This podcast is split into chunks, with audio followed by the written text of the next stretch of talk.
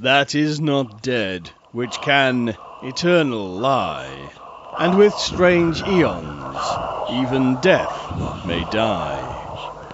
Welcome to the All Lovecraftian Podcast at ArkhamInsiders.com.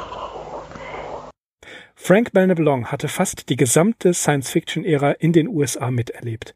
Er kannte die meisten Autoren persönlich oder korrespondierte mit ihnen. Mit seinen eigenen Werken bereitete er den Boden dafür vor, während die meisten von uns noch Kinder waren.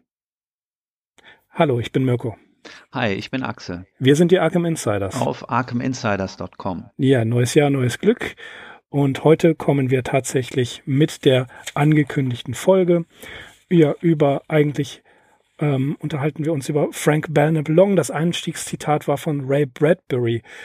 Long, einem der wirklich, man kann sagen, besten Freunde, die H.P. Lovecraft hatte.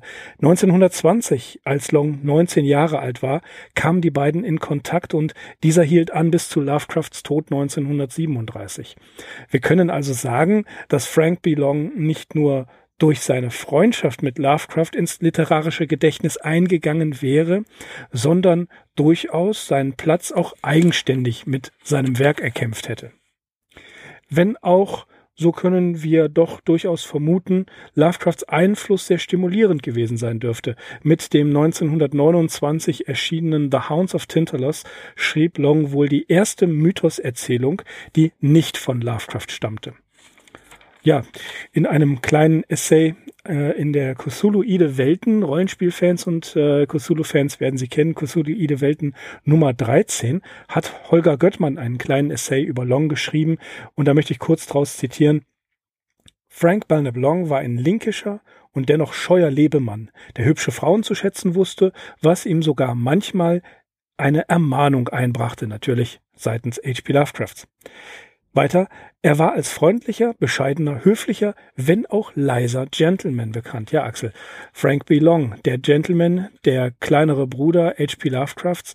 Ähm, wir werden heute über sein Leben und sein Werk sprechen.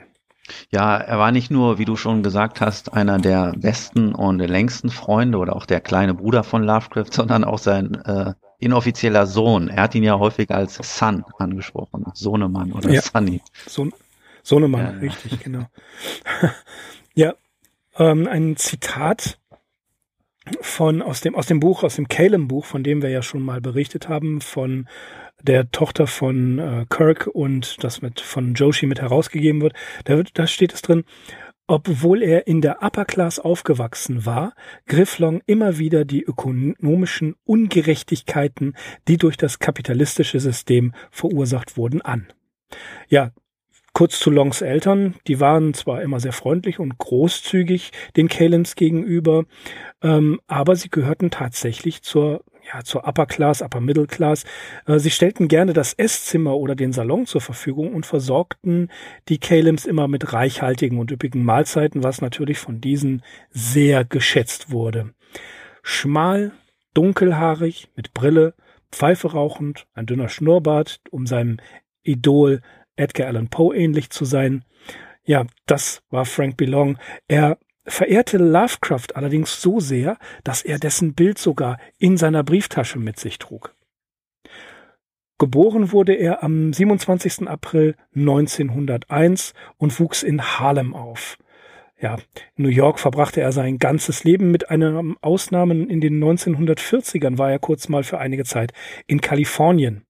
Sein Vater, das war der erfolgreiche und gut situierte Zahnarzt, von dem wir ja auch bei Lovecraft schon gehört haben. Und die wohnten äh, 823 West End Avenue. Longs Vater war auch ein naturbegeisterter Jäger und Angler und ja vom Alter von sechs Monaten bis zum 17. Lebensjahr begleitete Frank seinen Vater auf die wohl, naja, eher luxuriösen Jagd- und Angelausflüge an der kanadischen Küste beziehungsweise in der Gegend um äh, die Thousand Islands. Bei einem dieser Ausflüge, da war Frank gerade drei Jahre alt, fiel er in einen Fluss und holte sich eine Lungenentzündung. Und diese Lungenentzündung ähm, mit einer mit einer späteren Komplikation bei äh, bei einer Blinddarmentzündung, die hat seine Gesundheit Zeit seines Lebens beeinträchtigt. Trotzdem träumte er davon, von zu Hause einmal auszureißen, und die Urwälder des Amazonas zu erforschen. Zeit seines Lebens interessierte er sich nämlich sehr stark für Naturgeschichte und er wäre gern Naturforscher geworden, hätte ihn nicht die Karriere als, hätte er nicht die Karriere als Schriftsteller gewählt. Als Kind las er die Oz-Books und entwickelte durch die Stories von Verne, Wells, Ambrose Bierce und natürlich Edgar Allan Poe seine Vorliebe für die Fantastik. 1920 begann er mit dem Studium der Journalistik an der Universität von New York, aber 1921 erlitt er einen Blinddarmdurchbruch, das habe ich gerade kurz erwähnt, der fast tödlich gewesen sei. Und ja, er verbrachte einen Monat im Roosevelt Krankenhaus und dieses Erlebnis, das ihn so ja so in die Nähe des Todes geführt hat, das führte dazu, dass er seine Lebenssituation gründlich überdachte, das Studium ohne Abschluss schmiss und beschloss, freier Schriftsteller zu werden. Bereits 1919 war Long der UAPA beigetreten und 1921 veröffentlichte er die Erzählung The Eye Above the Mantle mit der er sich die Aufmerksamkeit von H.P. Lovecraft errang. 1923, da war Long gerade 21 Jahre alt, veröffentlichte er seine erste Erzählung The Desert Lich. Äh, 1923, 21 Jahre alt, 1901 geboren, Kopfrechner kommen damit. Äh, das ist nicht ganz richtig, aber Long hat sein Geburtsdatum nicht immer korrekt angegeben. Ähm, das geht allerdings so weit, dass man sagt, 1901 ist er dann auch wirklich geboren. Er hat da manchmal ein bisschen gespielt, mal ein paar Jahre dazu oder weggenommen. Sein erstes Buch erschien 1926 und das war herausgegeben von Paul W. Cook. Es war die Gedichtsammlung A Man from Gen Genesa, Genua and Other Poems. Über die Jahre streute er regelmäßig zu den äh, Magazinen The Weird Tales und Astounding Science Fiction bei. Die Gedichtsammlung, die gerade erwähnt, brachte ihm großes Lob von den Kollegen ein und auch von Autoren wie Arthur Machen, John Drinkwater, John Mansfield und George Sterling, um nur einige zu nennen.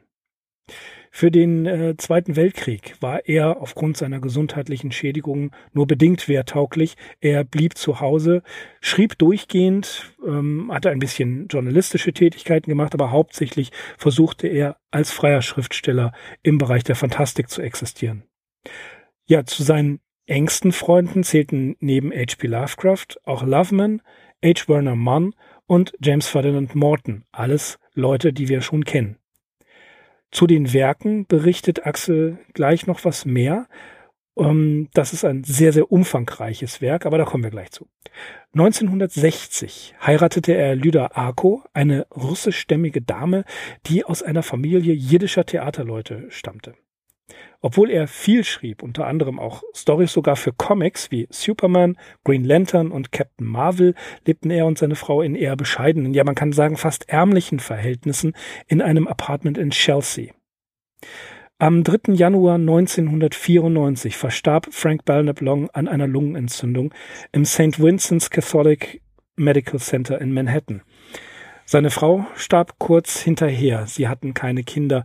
Und sie waren in der Tat so arm, dass er zuerst in einem Armengrab beigesetzt wurde. Als seine Freunde davon erfuhren, sorgten sie dafür, dass seine sterblichen Überreste in das Familiengrab auf dem New York City Woodlawn Cemetery beigesetzt wurden. Fans von ihm spendeten die Summe von stolzen 3000 Dollar für eine Beischrift auf dem Grabstein. Die Freundschaft zwischen Frank Belknap Long und H.P. Lovecraft, ja, wir haben schon ein bisschen was in einer früheren Episode davon gehört, als sie sich zum ersten Mal persönlich trafen. Äh, in einer in der frühen Episode, als er im April 1922 zum ersten Mal in New York war.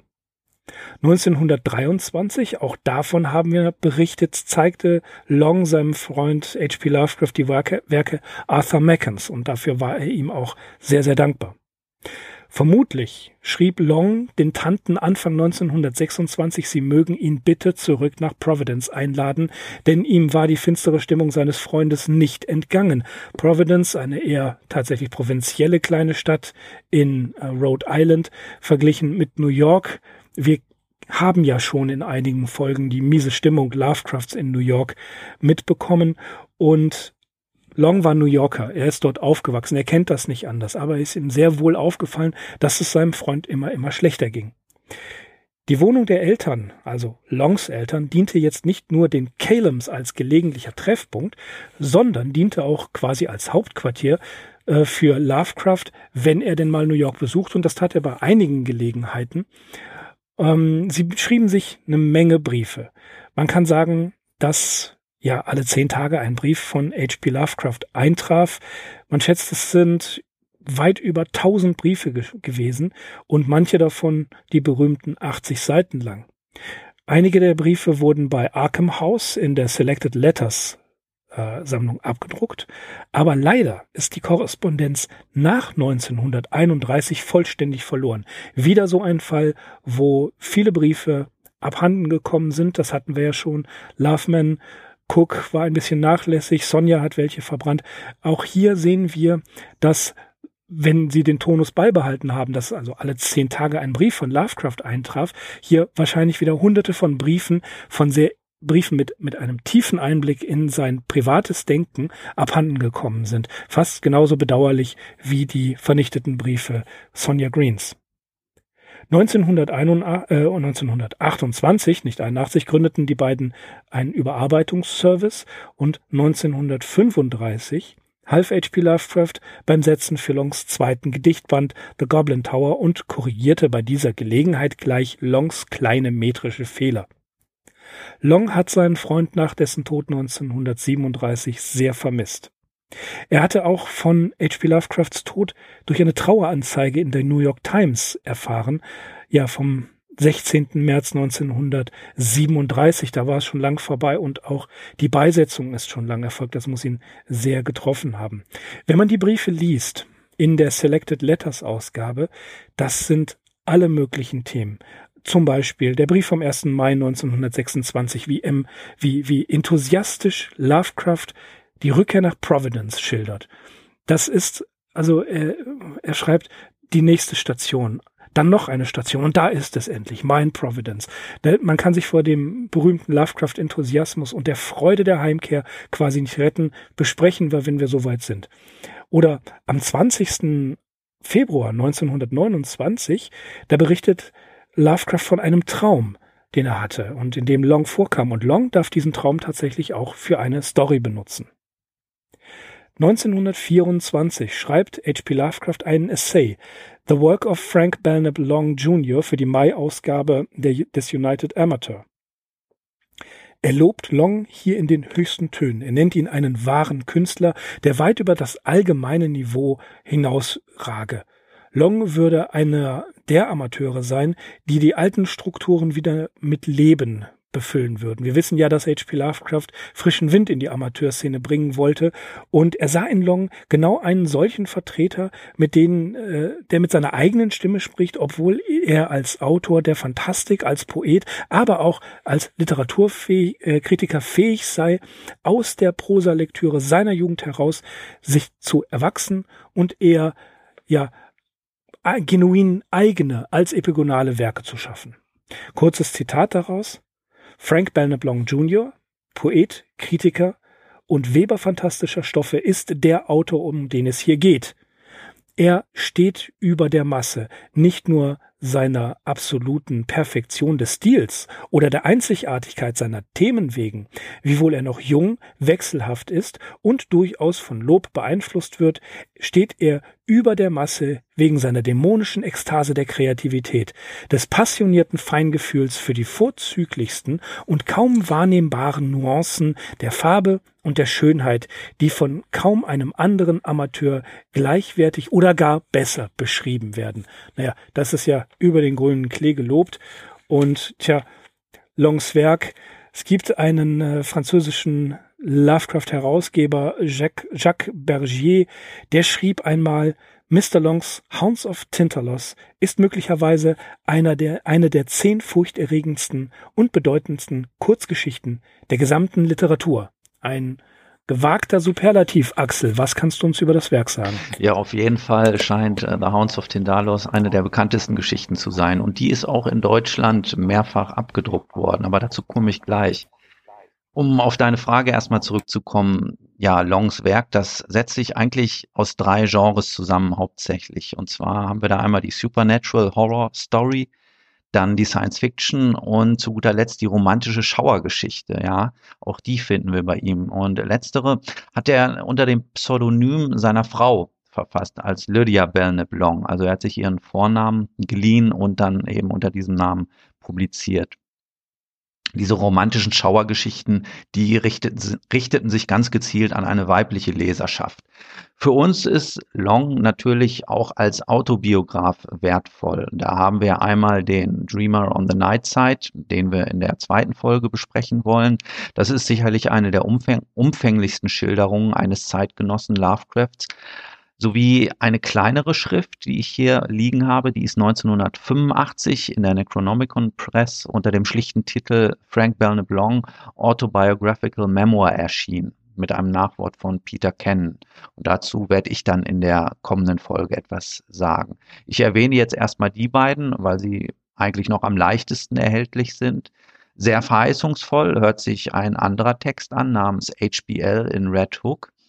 Der ist enthalten in dem schon einmal erwähnten Band The Occult Lovecraft 1975 von Anthony Raven herausgegeben. Ich kann mich erinnern, Mirko, dass wir uns da schon mal drüber unterhalten haben und dass wir es bedauert haben, dass wir über diesen Buch, über dieses Buch The Occult Lovecraft nicht verfügen, richtig?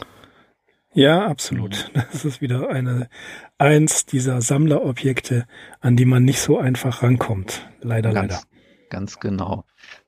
Zu Dreamer on the Night Side das habe ich mir noch notiert, aber vielleicht sagst du da nächstes Mal noch was zu. Das ist so ein bisschen als Reaktion auf äh, Sprague de Camps Lovecraft-Biografie. Ähm, hat er das heruntergeschrieben, relativ schnell, ja, weil er die relativ schnell, genau, weil er genau. die für voreingenommen gehalten hat und wahrscheinlich dachte er müsse da irgendwie sich zu äußern, eine Erwiderung mhm. schreiben.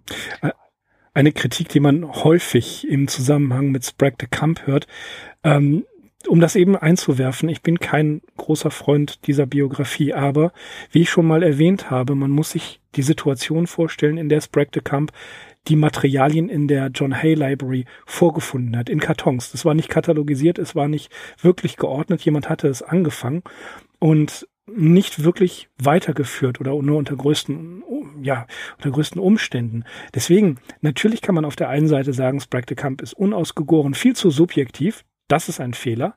Und ähm, auch, naja, verantwortlich für so manchen Mythos. Aber wenn man sich vorstellt, er ist in diesem kleinen Raum mit jeder Menge anderen Materialien, sieht er diesen Wust von Papieren. Naja, das, äh, das ist noch nicht mal anständig editorisch erfasst gewesen. Insofern ist für diese Verhältnisse die Biografie nicht ganz so schlimm. Ja, gerecht. Aber ja, ja aber Long, von, von Long kommt es aus erster Hand. Ja, das kommt aus erster Hand, aber gerechterweise muss man auch sagen, dass dessen Erinnerungen teilweise auch nicht für wahre Münze genommen werden. Ähnlich wie bei den Eddies, was wir ja auch schon besprochen haben. Ja, wobei die wahrscheinlich noch schlimmer sind. Die sind wahrscheinlich, ja, genau. Ja, schlimm, okay. schlimm in Anführungszeichen. Ja. Machen wir erstmal weiter.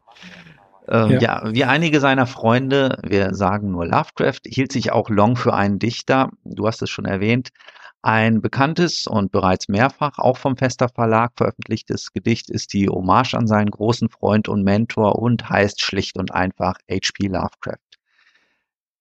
Tatsächlich war ja eins der ersten veröffentlichten Bücher Longs, äh, ein Gedichtband, The Man from Genoa and Other Poems, wie du sagtest, 1926 von W. Paul Cook, gedruckt und herausgegeben. Und dazu gibt es ein Statement von Samuel Loveman. Er schreibt, mit 23 Jahren finden wir ihn, wie er Gedichte für seinen ersten wunderbaren Band schreibt. Gedichte, wie sie auch die besten der weniger bekannten Elisabethaner geschrieben haben könnten, mit mindestens einer Ausnahme.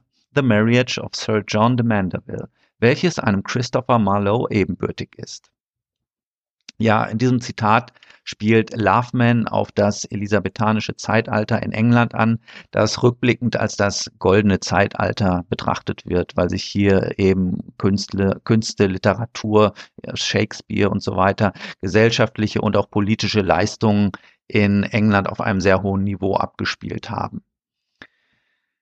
Ja, Long Bekanntlich hatte sich schon als junger Mann für eine Karriere als freier Schriftsteller entschieden und diese Entscheidung hat er auch sein Leben lang konsequent durchgehalten. Das hat ihm zwar nicht viel gebracht, wie wir gehört haben. 1994 ist er ja verarmt gestorben. Aber in dem Zusammenhang erwähnenswert ist auf jeden Fall sein Fleiß. Anders hätte er diese Situation natürlich auch gar nicht meistern können. Ähnlich wie Lovecraft wandte er sich, nachdem er ja seine Sporen schon auf dem Feld der Weird Fiction äh, sich verdient hatte, in den 30er Jahren der boomenden Science Fiction zu und fand beispielsweise in dem Magazin Astounding Science Fiction eine Plattform, und in den 50er, 60er Jahren betätigte er sich darüber hinaus auch noch redaktionell, zum Beispiel in Publikationen wie Satellite Science Fiction oder Mike Shanes Mystery Magazine. Es ist nicht ganz einfach, eine definitive Zahl von Longs Erzählungen und Romanen zu nennen.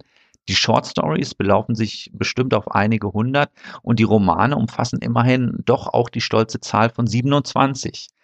Drei Krimis erschienen unter dem Pseudonym Ellery Queen, wobei uns die Titel nicht überliefert sind. Und mit The Electronic Frankenstein Affair schrieb er sogar ein Buch zu The Man from Uncle. Das war eine Agentenfernsehserie, die ähm, hierzulande Ende der 60er Jahre im ZDF als Solo für Onkel vom ZDF, ja, vom ZDF ausgestrahlt wurde. Schließlich müssen wir noch bedenken, dass Lovecraft, äh, dass Long zusammen mit Lovecraft ja als Revisionist gearbeitet hat, unter anderem für die Autorin Zelia Brown Reed Bishop. Und ja, wer weiß, was nicht alles von Longs Schöpfung unter dem Namen seiner diesbezüglichen Kunden das Licht der Welt erblickt hat. Kommen wir mal zu dem Teil, der auf Deutsch erhältlich ist. Frank Belknap Long auf Deutsch. Wer sich ähm, das zu Gemüte führen möchte, der kommt an einem Buch nicht vorbei und das ist der 2013 bei Festa erschienene Band Das Grauen aus den Bergen. Das Wichtigste an diesem Buch ist, dass hier erstmals ähm, die Titelstory abgedruckt bzw. übersetzt worden ist auf Deutsch. Und die drei restlichen Geschichten, die Bedrohung aus dem Weltraum, die Hunde des Tendalos und die Weltraumfresser, ja, die sind eigentlich schon hier und da woanders, teilweise auch schon bei Fester erschienen. Aber das Schöne an diesem Buch ist, dass man es hier mal alles zusammen hat. Bemerkenswert ist dieser Band vor allem eigentlich ähm, weil es die beste Anlaufstelle für die deutschsprachige Bibliografie von äh, Long ist. Die hat Joachim Körber zusammengestellt. Er ist auch verantwortlich für das Nachwort in diesem Buch. Und ja, wie gesagt, einige der Science-Fiction-Sachen sowie eine Gruselromanze sind in den 70er Jahren tatsächlich schon bei deutschen Verlagen erschienen. Science-Fiction-Stories teilweise schon in den 50er Jahren in dem Utopia Science-Fiction-Magazin. Also da gibt es durchaus etwas zu entdecken. Insgesamt muss man allerdings sagen, dass die Bibliografie überschaubar bleibt. Das ist wie gesagt, dem Umstand zu schulden, dass die wichtigsten Stories bereits mehrfach abgedruckt worden sind. Das betrifft vor allem Sachen äh, wie der Mann mit den tausend Beinen oder die Hunde von Tindalos. Die Hunde von Tindalos, der Weltraumfresser und das Grauen aus den Bergen, das sind allesamt Beiträge zum Cthulhu-Mythos, die, ja, wenn man schon über diesen Mythos sprechen will, sollte man sie kennen. Der, äh, die Weltraumfresser ist interessant, weil Long hier äh, mit den beiden Protagonisten relativ ungeniert ein Bild von sich selbst und Lovecraft zeichnet und auch das Grauen aus den Bergen.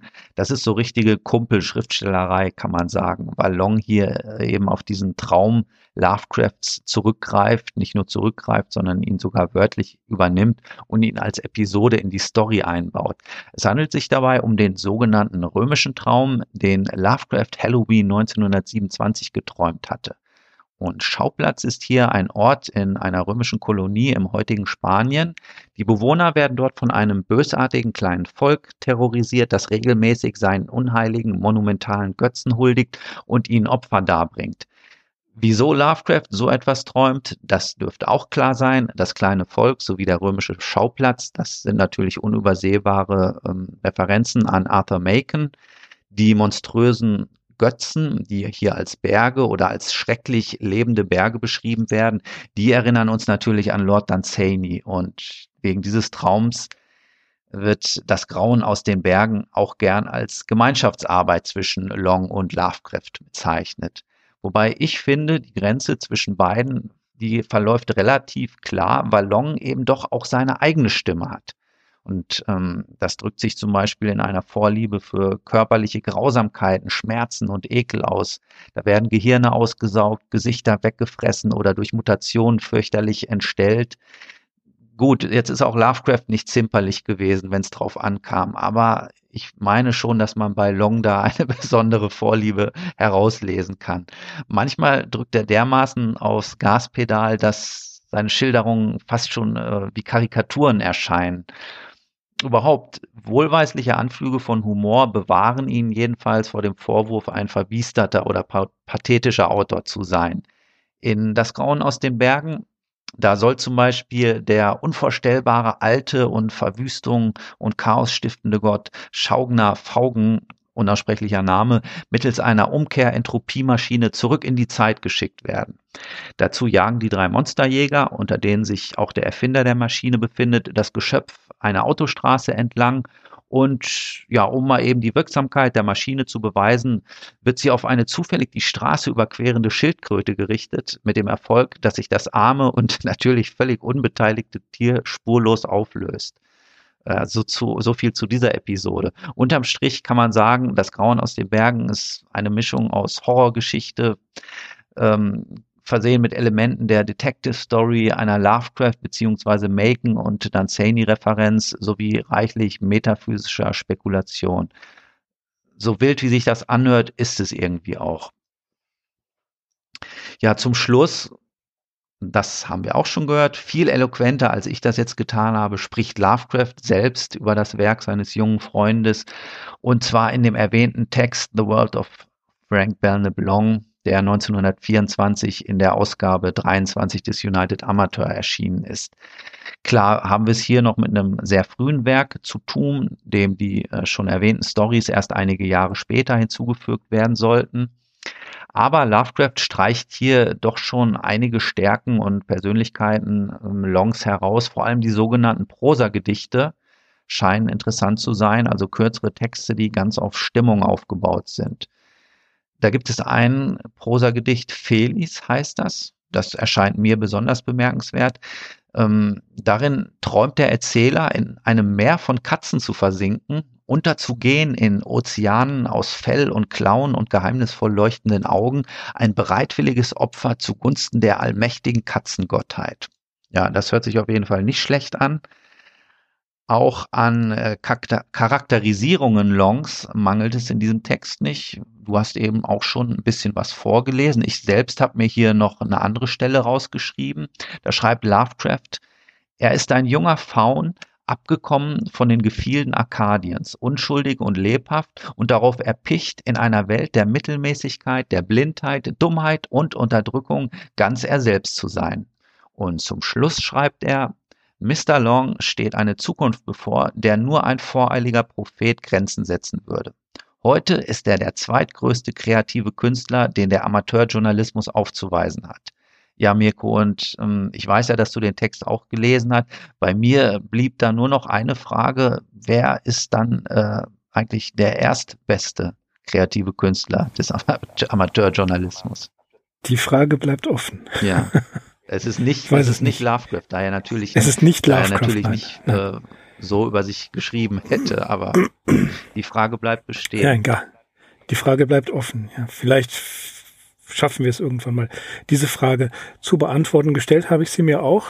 Der zweite, irgendwo muss es den ersten geben. Schwer zu sagen.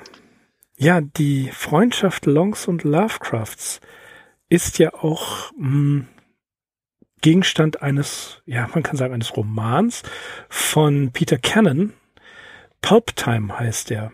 So, und da ist äh, Lovecraft und Sherlock Holmes, die in New York nach äh, mysteriösen Dokumenten suchen, die von einem New Yorker Gangster namens äh, John Mackenzie gestohlen sind. Harry Houdini kommt vor, es kommt eine, ähm, es kommt eine Seance, sie gehen runter in die Kanalisation und äh, der Schriftsteller Frank Belknap Long Jr., sein Freund, kommt auch noch mit.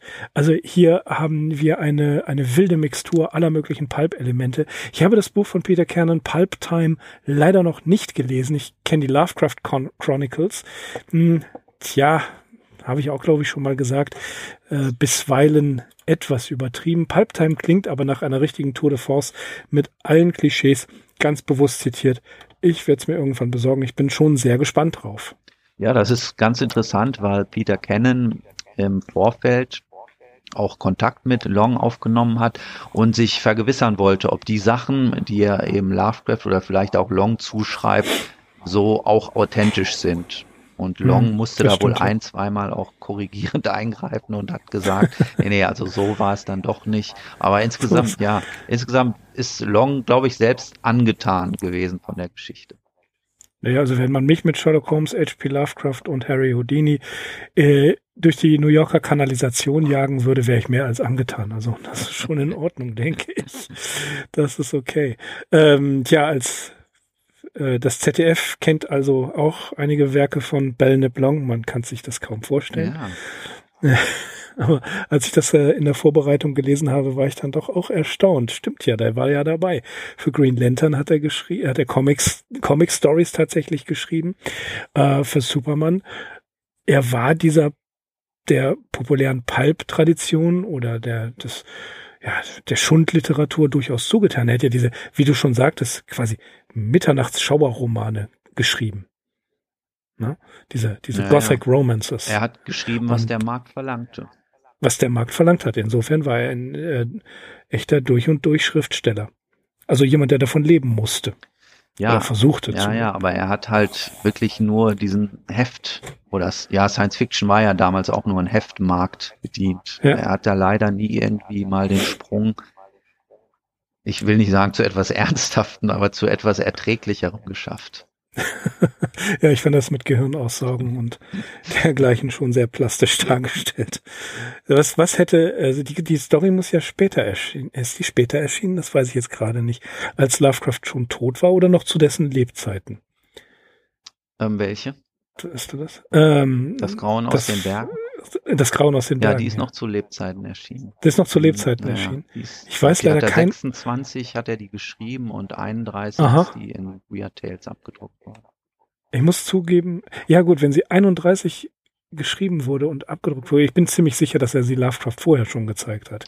Ja, er musste ihn ja wegen dieses Traums da haben, die sich, glaube ich, auch Ja, richtig, genau. Ja, ja. Uh, mich würde ganz ehrlich das Urteil seines Freundes Lovecraft über diese Story interessieren. Aber da kommen wir irgendwann mal zu, mhm. denke ich. Und das, das ist bestimmt lustig, was er dazu mhm. sagt. ja, Frank Belknap Long zum Glück auch in Deutsch recht bekannt, auch wieder durch den Fester Verlag und die ein oder andere Anthologie. Ich glaube, in Luthers Grusel Magazin ist er auch mal erschienen. Richtig, ja. Die, ja, die Story, die Hunde des Tinterlos, fand ich extrem gut. Da gibt's also wirklich definitiv, sie aus den äh, aus den Winkeln kommen. Ne? Ja, ja, er hat gute Einfälle, Wahnsinn. aber insgesamt von der Komposition, äh, wenn ich mir dieses Urteil erlauben darf, er hat relativ wenig Spannung drin. Also man ja, erwartet gut. immer die Entwicklung, wie sie sich dann abspielt, die ist eigentlich immer so, wie man sie erwartet. Und ähm, der Witz liegt hm. in anderen Sachen, wie gesagt, in diesen teilweise sehr drastischen Schilderungen, in diesem Humor, der da manchmal auftaucht. Also es gibt gute Stellen, Stellen drin, aber gerade was diese ähm, diesen Kurzroman Das Grauen aus den Bergen betrifft, da ist meiner Meinung nach eben Lovecrafts Traum, den er hier wortwörtlich übernommen hat, ist eigentlich der beste Part der ganzen Geschichte. ja, du weißt ja, ich äh, bin durchaus den Ideen eher zugetan. Mhm. Ja, bin da ein, ein Ideenmensch und ich wühle gerade hier nach dem, das muss ich gleich etwas kürzen, nach dem, nach der Story-Anthologie, die ich gerade lese. Da sind auch unsägliche Geschichten drin. Das ist äh, aus den, ich glaube, 1970ern bei, ich weiß noch nicht mal, aus dem Xenos Verlag. 1982, naja, immerhin, von Ron Goulart, den man ja schon als einen der Großmeister der Science Fiction bezeichnen kann. Die, der furchtbare ähm, deutsche Titel ist Der Gummimann. Äh, ganz entsetzlicher Titel und die Story ist auch etwas undurchsichtig. The Sword Swallower von 1967 im Original von Ron Gollard äh, erschien bei Xen im Xenos Verlag. Galaxis Splitter heißt diese Anthologie. Ähm, die ist, diese Story ist entsetzlich. Also die, die ist furchtbar. Wahrscheinlich ist sie einfach auch nur schlecht übersetzt. Äh, sie, sie gibt überhaupt nichts her, meiner Meinung nach. Das ist dann am Ende so eine Verschwörungsgeschichte. Was, worauf ich hinaus will, ist, dass er dass Ron Gollard oder Gollard eine großartige Idee hat, nämlich einen ganzen Planeten innerhalb eines äh, planetaren Systems, der als Friedhof dient. Ein ganzer Planet als Friedhof. Ja. Und ich bin ja mittlerweile vom Fach, also ich stelle mir das vor, wie man dort arbeitet. Und diese, diese Erwähnung, das macht er nicht lang, er schreibt gar nicht so ausführlich darüber, aber diese Erwähnung, die setzt bei mir einen, einen ganzen, eine ganze Fantasterei äh, in Gang. Und das macht Long immer wieder mit seinen Ideen. Wie du schon sagtest, der hat großartige Ideen, die Runde des Tinterlass. Ähm, da stecken viele gute Ideen drin. Aber naja, literarisch gesehen, muss ja auch nicht, macht er nicht viel draus, ähm, macht die Spannungsbögen nicht besonders gut, ist ja Durchschnitt. Ja, aber guter Durchschnitt, würde ich schon sagen. Hm. Ja, ja, klar. Also er ist, das muss man ganz klar sagen, er spielt nicht in einer Liga mit Robert E. Howard oder Clark Ashton. Nein, nein, nein, absolut nicht. Ist einfach absolut so. Nicht. Ah, es, ja, aber er ist einer der wichtigen Freunde Lovecrafts gewesen. Einer der, der, der, der wirklich guten Freunde, denn wirklich, die haben sich getroffen, die haben regelmäßig miteinander geschrieben, wenn man sich anguckt, worüber die geschrieben haben, über alles Mögliche. Definitiv, die haben alles durch, äh, durchgekaut. Und wir können in den Briefen an Frank Belknap Long viel vom echten Lovecraft sehen. Der verstellt sich da weniger als bei anderen. Mm, mm. Also ich glaube, ich, ja, ich glaube, es gibt nur wenige Leute, Sonjak, das können wir nicht beurteilen, aber es gibt nur wenige Leute, denen er sich so öffnet. Also ich würde sagen, Galpin, Kleiner, Morton, Long, Loveman, na, wird schon schwieriger. Ähm, und den Tanten gegenüber natürlich. Da sagt er wirklich, was er denkt. Mhm. Ne? Ja, das ist, Deswegen das ist halt wirklich ist der so harte, ja, der, der Calum Club halt das. Der, der harte Club, Kern, ja, ne, der Leute, mit denen er tatsächlich persönlich verkehrt hat über einen Zeitraum mhm. von anderthalb bis zwei Jahren. Und mit Long ja noch lang darüber hinaus. Das New York ja war wahrscheinlich immer schön, wieder hinzukommen, war aber auch schön, wieder wegzufahren. So, also das war für ihn der richtige Zustand, das richtige Verhältnis zu ja. dieser Stadt. Ne? Und das, ich fand das auch ja. edel von Long, dass er wirklich dann zu den Tanten gesagt hat, holt ihn wieder heim nach Providence. Ich meine, ich hätte ihn auch gerne um mich, hätte er auch sagen können, ne? aber hm. ich muss ehrlich sagen, es geht ihm besser, wenn er wieder in, in, ähm, in Rhode Island, in Providence ist. Ja, ja, und das äh, war, ich, also man ist sich nicht äh, wirklich sicher. Ist, hat er das, hat Long das so geschrieben? Mhm. Ne? Aber ich glaube schon, dass er das sehr wohl erkannt hat und dann in einer Art Brandbrief die Tanten gebeten hat, ihn doch wirklich nach, oder vielleicht so den Vorschlag zu machen. Vielleicht kommst du doch besser. Er braucht ja die Einladung dafür. Mhm. Der wäre ja freiwillig nie, nie dahin gekommen. Man sieht das Flehen, man liest das Flehen Lovecrafts an die Tanten, aber nie so direkt. Nicht, bitte lasst mich wieder zurück oder macht, dass es aufhört, sondern mehr so, na ja, und Neuengland, das ist natürlich eigentlich mehr für mich, sondern immer umschrieben. Ja, und äh, wenn ich gerade sagte, er ist ehrlich zu seinen Tanten in seinen Briefen, in dem Moment hat er da eine gewisse Hemmschwelle. Er will ja auch nicht als ja als Loser darstellen. Und ich glaube, wenn Long das wirklich so initiiert hat, da war er ihm Zeit seines Lebens auch dankbar für. Ja, hm. ja, das muss, war einfach auch taktvoll, ne? Das, hm. dass er halt auch jetzt nicht zu Lovecraft gegangen ist. Er hätte ihn ja auch bearbeiten können und sagen können, hier, du fühlst dich doch nicht wohl und fahr doch einfach zurück. Nee, nee, er hat so einen kleinen Umweg gemacht oder wenn es denn so gewesen ist, an die Tanten, von denen erging die Einladung und da konnte Lovecraft, ohne sein Gesicht zu verlieren, zusagen. Ja. Der gute Long. Mhm. Ja, von dem werden wir in den nächsten Folgen immer mal wieder hören. Wir haben ja gesagt, wir äh, erzählen ein bisschen was über die Calems, denn auch die Calems sind nicht nur in New York wichtig, sondern darüber hinaus, einige der Calems bleiben ein Leben lang oder Lovecrafts restliches Leben lang mit ihm in Kontakt, sind wichtige Anlaufpunkte, sind wichtige Freunde geworden. Long gehört zu den wichtigsten Freunden H.P. Lovecrafts. Ja, wir haben es schon angekündigt, in der nächsten Episode sprechen wir ein bisschen über das, wo äh, wie Long sich an Lovecraft erinnert. Und ich würde sagen, Axel, für heute sind wir fertig. Ja, haben wir unser Soll erfüllt. Gut, ja, liebe Arkham Insiders, das war's für heute. Frank Belneblanc, Teil 1. Wir verabschieden uns kurz und bündig. Ich bin Mirko. Ich bin Axel. Wir sind die Arkham Insiders. Auf arkhaminsiders.com. Macht's gut. Ciao. Bis bald. That is not dead, which can eternal lie. And with strange eons, even death may die. Welcome to the All Lovecraftian podcast at ArkhamInsiders.com.